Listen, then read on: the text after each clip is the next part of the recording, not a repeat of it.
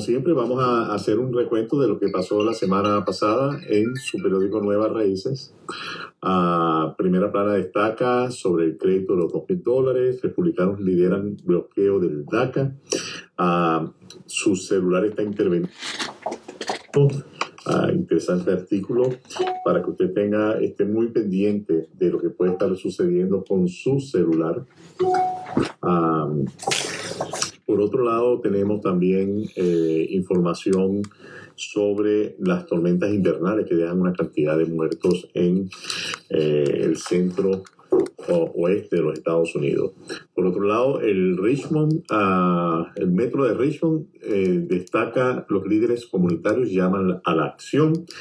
Uh, se contempla el cierre de escuelas para compensar el déficit presupuestario. El alcalde de Richmond pronuncia un discurso sobre el estado de la ciudad del 2023 y el crecimiento de la población del área de Richmond supera al norte de Virginia. Ah, interesante, hoy estábamos ah, casualmente viendo que la ciudad de Richmond tiene excelentes ah, programas. Estos programas son para ayudar a, los pequeños negocios de la ciudad de Richmond a sobreponerse todavía del embate de la pandemia, del COVID. vamos a entrar en, en detalle, como estábamos anunciando, el día de hoy vamos a estar hablando del tema de impuestos. Y es bien importante que usted tenga en consideración que ya comenzó la temporada de impuestos oficialmente, ya los sistemas están funcionando para que usted pueda hacer sus impuestos. Más sin embargo, la recomendación de la IAS es que usted espere a obtener, si está esperando las 1099, 1099K, a 1099 NEC o misceláneo a tener todas estas formas antes de usted ir con su preparador de impuestos o antes de tratar de hacer sus impuestos. Es importantísimo que usted ah, tenga esa paciencia de, de, tener toda la información necesaria porque al sentarse a hacer los impuestos, esa información es necesaria tenerla. Si usted no la tiene, usted no pone los datos exactos, es muy posible que su, el procesamiento de sus impuestos se vaya a demorar. Y usted no quiere realmente causar más retrasos en, los procesos de, impuestos que ya de, hecho están retrasados, sobre todo los que no van eh, realizados de la manera adecuada, cuando algo no compagina, cuando algo no cuadra, eso saca ese, ese, eh, ese file, lo saca de la secuencia y se demora, si era un reembolso se va a demorar, o inclusive pues si es, si es para un efecto de un pago también se puede demorar el, el pago porque se va a demorar el procesamiento completo de los estos impuestos. Algunos detalles importantes que quiero compartir en el tema, en, más o menos en la misma orientación del tema de impuestos, es los que reciben ayuda del gobierno para efectos de desempleo, la, forma, la forma 1099G. Es importantísimo también presentar esa, esa forma a su preparador de impuestos.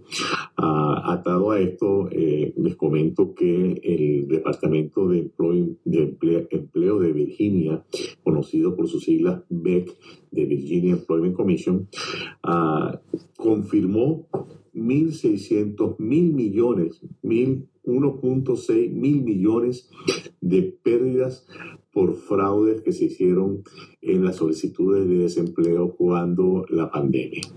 Y obviamente, pues de esto hay, hay muchas, muchas cosas que ellos ahora van a tratar de ver cómo recuperan parte de esta cantidad de millones, mil millones de dólares que se esfumaron de las arcas del estado de Virginia, uh, porque fueron bajo fraude, bajo engaño. La gente que recibió el dinero no era la gente que eh, supuestamente estaba aplicando. Eh, algunos aplicaron para desempleo y después resultó que eh, obtuvieron beneficio del desempleo, pero al momento de hacer sus impuestos también recibieron una 1099K de Uber o de alguna de estas plataformas de de, delivery. Entonces, obviamente que no le marcha mucho al, al, gobierno, pero usted estaba desempleado y en qué momento pudo hacer todas estas millas o en qué momento pudo generar todo este dinero ah, repartiendo comida. Entonces, hay mucha gente pues que va a estar sujeto a este tipo de investigaciones para determinar si sus aplicaciones al desempleo fueron legítimas o no. Ah, una vez más, ya confirmado 1.6 mil millones ah, de dólares fue la, pérdida por fraude y esto está confirmado en pérdidas que uh, personas que recibieron ayuda y sus aplicaciones no estaban a nombre de ellos quizás, o sea que fue fraudulenta el, momento en que la solicitaron. Por otro lado, también vimos en, en, en el Internet en la página del, del gobierno federal uh, que hay 5.4 mil millones que de dinero que se entregó a pequeñas empresas para lo que era el PPP, que era el plan de protección del payroll o de la nómina. Uh, como funcionaba esto era que las empresas uh, llenaban una aplicación a través de, normalmente a través de la banca privada, se llenaban estas aplicaciones y basado en la cantidad de personas que la empresa tenía en su nómina, en su payroll, entonces tenía acceso a cierta cantidad de dinero. Ese dinero venía como una especie de préstamo, un préstamo blando, y pero después si esta empresa podía demostrar que utilizó ese dinero para pagar salarios, a pagar las cuentas de agua, de luz y algunas otras cosas incluidas ahí de, de, la empresa, le perdonaban la totalidad de esa deuda. Entonces, hay muchas empresas que llenaron sus aplicaciones a través de la banca, recibieron el dinero, después llenaron la aplicación para pedir el perdón, entonces recibieron el perdón. Entonces, ¿qué pasa ahora? Que se han dado cuenta que muchas de estas empresas aplicaron y tenían en su payroll o en su nómina a personas que para el sistema son inexistentes. Digo para el sistema porque en algunos casos es posible que una empresa se haya inventado seguros sociales y nombres para poder abultar el payroll y obtener estos fondos, pero también vamos a estar claros, muchas empresas tienen personas que están trabajando con una identidad uh, que no existe, con lo que llaman en nuestra comunidad, lo conocen como los chuecos. Entonces, el, el, punto de, de, estas empresas recibieron 5.4 mil millones de dólares que ahora el gobierno federal está detrás de estas empresas para recuperar ese dinero. Cuando ellos empiecen a ahondar más en las investigaciones, se van a encontrar con ese detalle, que no necesariamente fue que los, empresarios adulteraron el payroll y agregaron personas inexistentes, sino que los empresarios tenían personas que no existen. Pero si alguien va a, a, a, trabajar por esa persona, alguien está recibiendo ese, ese salario, no sé entonces cómo el gobierno federal va a manejar esta situación, porque si bien es cierto, la empresa no le correspondería eh, por utilizar eh, identificaciones que no existen eh, los fondos, muchas de estas empresas, sobre todo las pequeñas empresas, no están al tanto de saber si la identificación que le están suministrando es cierta o falsa. Muchas de estas empresas no están en el sistema de E-Verify, que es un sistema voluntario de verificación de identidad, y sencillamente estas empresas se guían de buena fe. La persona trae su número de seguro social, trae su green card y la persona que lo está contratando pues no, no es quien para determinar si ese documento es falso o no es falso. Para, para eso se necesita un estudio, se necesita uh, para ser un perito de, de, de, documento. Entonces, uh, ahí obviamente pues el gobierno se va a enfrentar a las empresas que quizás descaradamente, y sí, pienso que sí las hubo, pues, empresas que descaradamente eh, agregaron números de Social Security y uh, información de personas que no existían en su payroll o en su nómina, pero hay otras empresas que sencillamente las personas que tienen allí son personas que van a trabajar, pero trabajan por una identificación inexistente o prestada. Ahí son millones, mil millones de, dólares que está buscando el, el, el, gobierno federal recuperar de alguna manera. Uh, no, no va a estar fácil, obviamente, el, en, el, en, la, en apresuramiento de salir al paso al embate de la pandemia, se tomaron decisiones alegres, digámoslo así, en la, medida que la gente aplica y hay que sacar el dinero, hay que poner el dinero en la calle y todo esto eh, que se hizo pues va a tener ahora eh, consecuencias para muchas personas. Así que este, ese es un update de lo que se vio en las noticias en cuanto al, al gobierno federal y el gobierno de Virginia. Uh, volviendo al tema de los impuestos, es importantísimo cuando usted va a preparar sus impuestos, usted tiene que entender que una vez que usted firme su planilla de impuestos, usted es responsable de toda la información que está allí. Entonces, cuando usted va a preparar sus impuestos, si usted está utilizando los servicios de un preparador o lo que sea, usted necesita tener su contabilidad al día, la contabilidad de su negocio al día. No sé que usted sencillamente pues trabaja como empleado, recibió una W2, eso es bien fácil, ir con esa W2 a su preparador de impuestos y hacer sus impuestos, pues no hay más cosas, quizás habría la forma que mandan del banco con los intereses de las cuentas bancarias o los intereses que se pagaron de la hipoteca. Eh, pero no son muchas las complicaciones que hay cuando sencillamente en, en, la preparación de impuestos se involucra una forma W2, la persona que recibe salario que le hacen descuento mensualmente. Ahora, si usted trabaja por cuenta propia e involucra un Schedule C, entonces usted tiene que llevar realmente a la mesa del preparador la información para poder hacer esos impuestos. Usted tiene que llevar, eh, si utiliza un vehículo para el negocio, las millas que tenía al primero de enero y al 31 de diciembre y debe tener un log indicando cómo se usaron las millas del vehículo.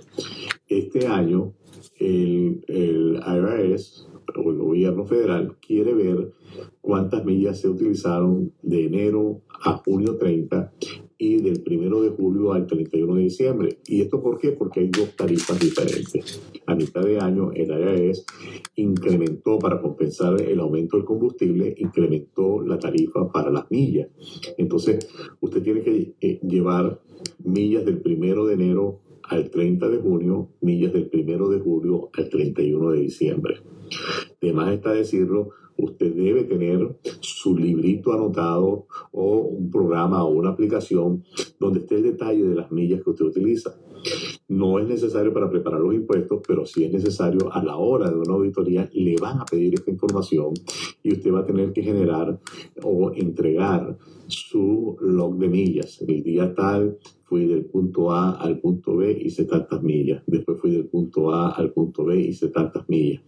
Esa información es necesaria tenerla a la hora de que se le hace una auditoría, pero mejor acostumbrarse y tenerla. Hay algunas aplicaciones eh, que usted puede tener en el teléfono y sencillamente darle a un botón cuando usted se monte en el carro con propósito de ir a trabajar para que eso le lleva una contabilidad de las millas que son de negocio separándolo de las millas personales.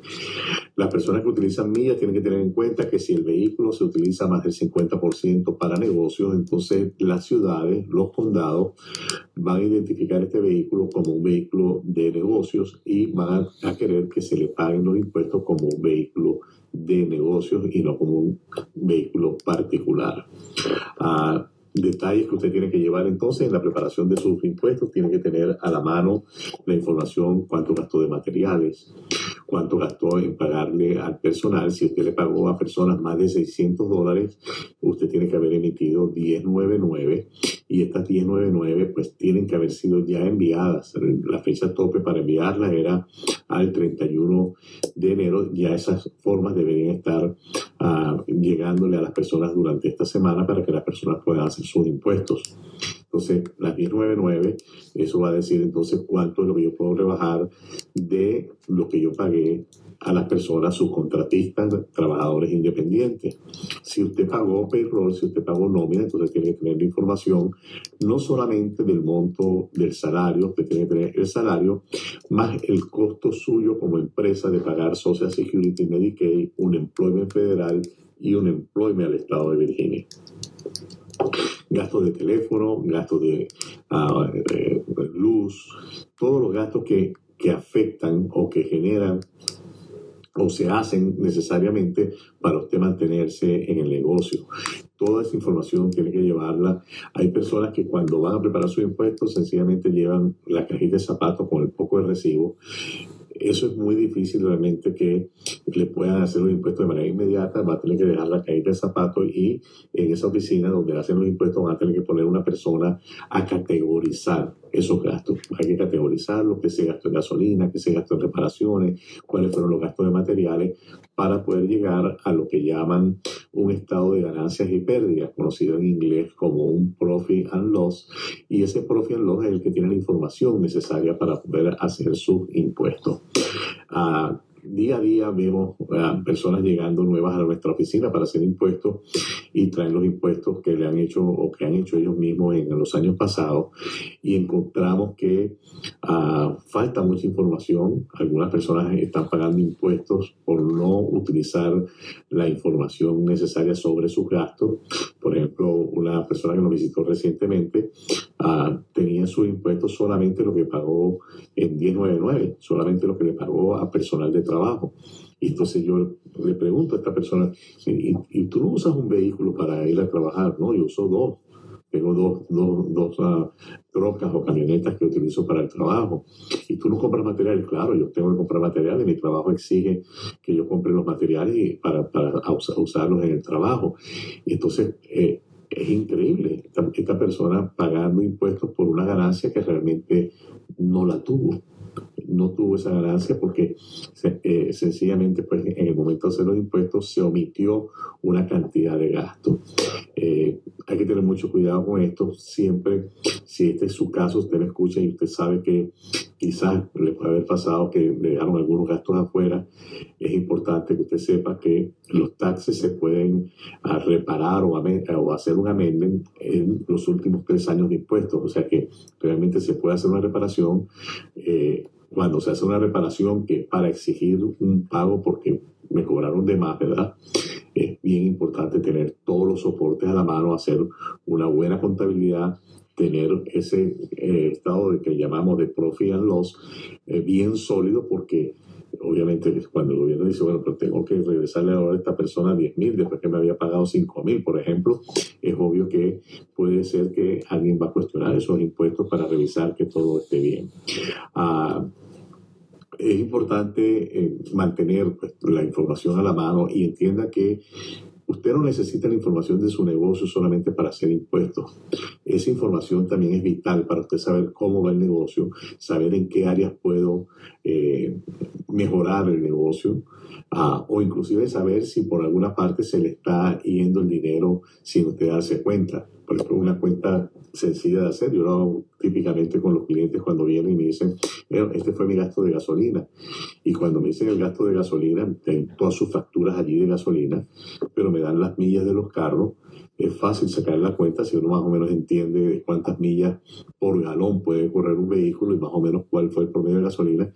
Y de repente me encuentro que hay demasiado dinero en gasolina para las millas que se hicieron y revisamos las millas del carro personal y aún así no nos cuadra, queda mucha gasolina por fuera, a no ser que la empresa sea una empresa que compra gasolina para maquinarias, entonces ¿dónde se fue esa gasolina?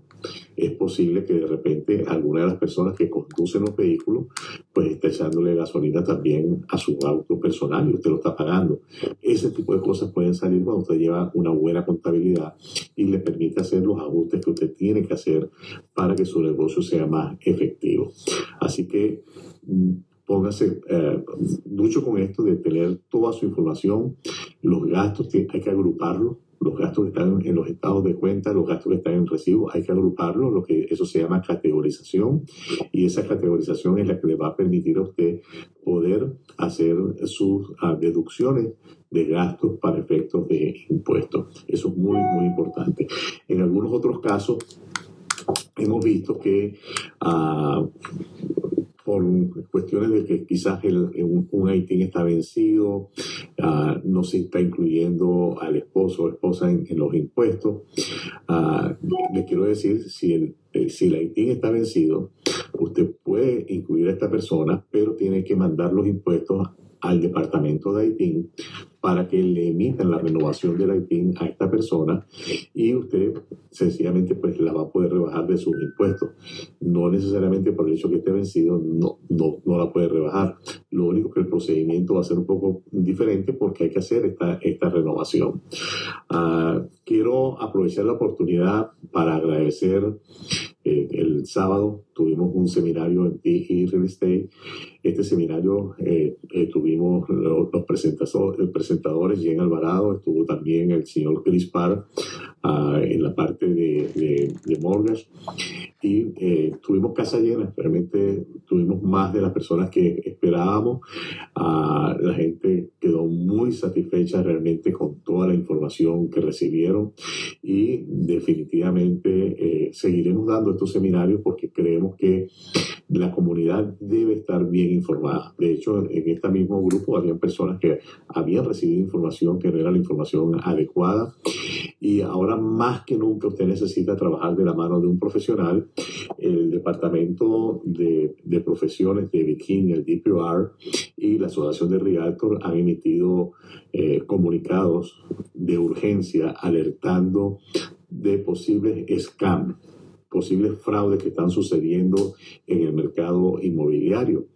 Y está sucediendo que algunos vendedores llaman a un agente para que listar una casa y estos vendedores nunca dan la cara, quieren hacer todo electrónico, este, todo electrónico y resulta que entonces esa casa ni siquiera les pertenece.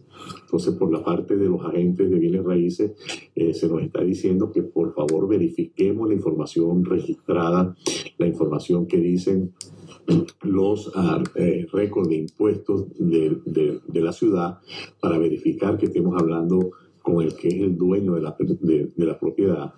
Uh, por otro lado, muy importante asegurarnos que la compañía uh, de, de, cierre eh, sea una compañía conocida, de reputación.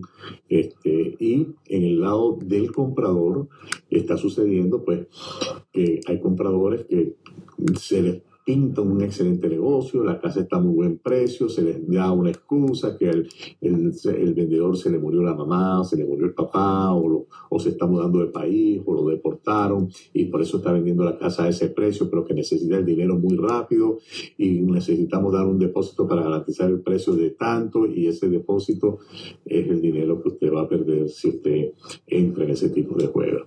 Nosotros constantemente estamos recibiendo mensajes de texto ofreciéndonos casas que no han llegado al mercado. Esta es una oportunidad de una propiedad eh, off the market, fuera del mercado. Hay que tener mucho cuidado, mucho cuidado con eso, mucho cuidado cuando al frente de una casa está uh, un anuncio que for sale by owner, que llaman, venta por el propio propietario. Este, usted necesita alguien que pueda realmente trabajar con usted, que profesionalmente sepa del tema para evitar usted ser parte de estas estadísticas de gente estafada. Eh, les recuerdo, en el estado de Virginia, normalmente el comprador no paga comisión. Normalmente el vendedor paga la comisión del el comprador, lo que debería pagar el comprador a su agente. Algunas veces toca pagar un poquito si el vendedor no está pagando la comisión completa, pero en línea general es muy poco lo que el comprador tendría que sacar de su bolsillo para tener una representación profesional. No crea que porque usted vaya directamente eh, por la parte de atrás y contacte a la gente que lista la casa o contactando al dueño directamente, eh, usted está haciendo un mejor negocio o va a obtener quizás mejores condiciones. Ah, la experiencia dice que las personas cuando van de esa manera tienen un alto riesgo de sufrir pérdida por no conocer todo el sistema, no conocer realmente lo que se estila en la parte de contratación a la hora de la compra de una vivienda. Ah, eso es todo por hoy. Este, una vez más, mil gracias. Gracias a, a todos los que vinieron. Realmente nos, nos hace comprometernos más con llevar información a, nuestra comunidad y para eso estamos, para llevar esa información y para servirle desde el punto cero hasta el punto llave en mano y más allá de llave en mano, seguir allí dándole consejos, recomendaciones cada vez que usted así lo necesite. Hasta el próximo lunes cuando estaremos nuevamente aquí almorzando con Pedro Rodríguez. Gracias.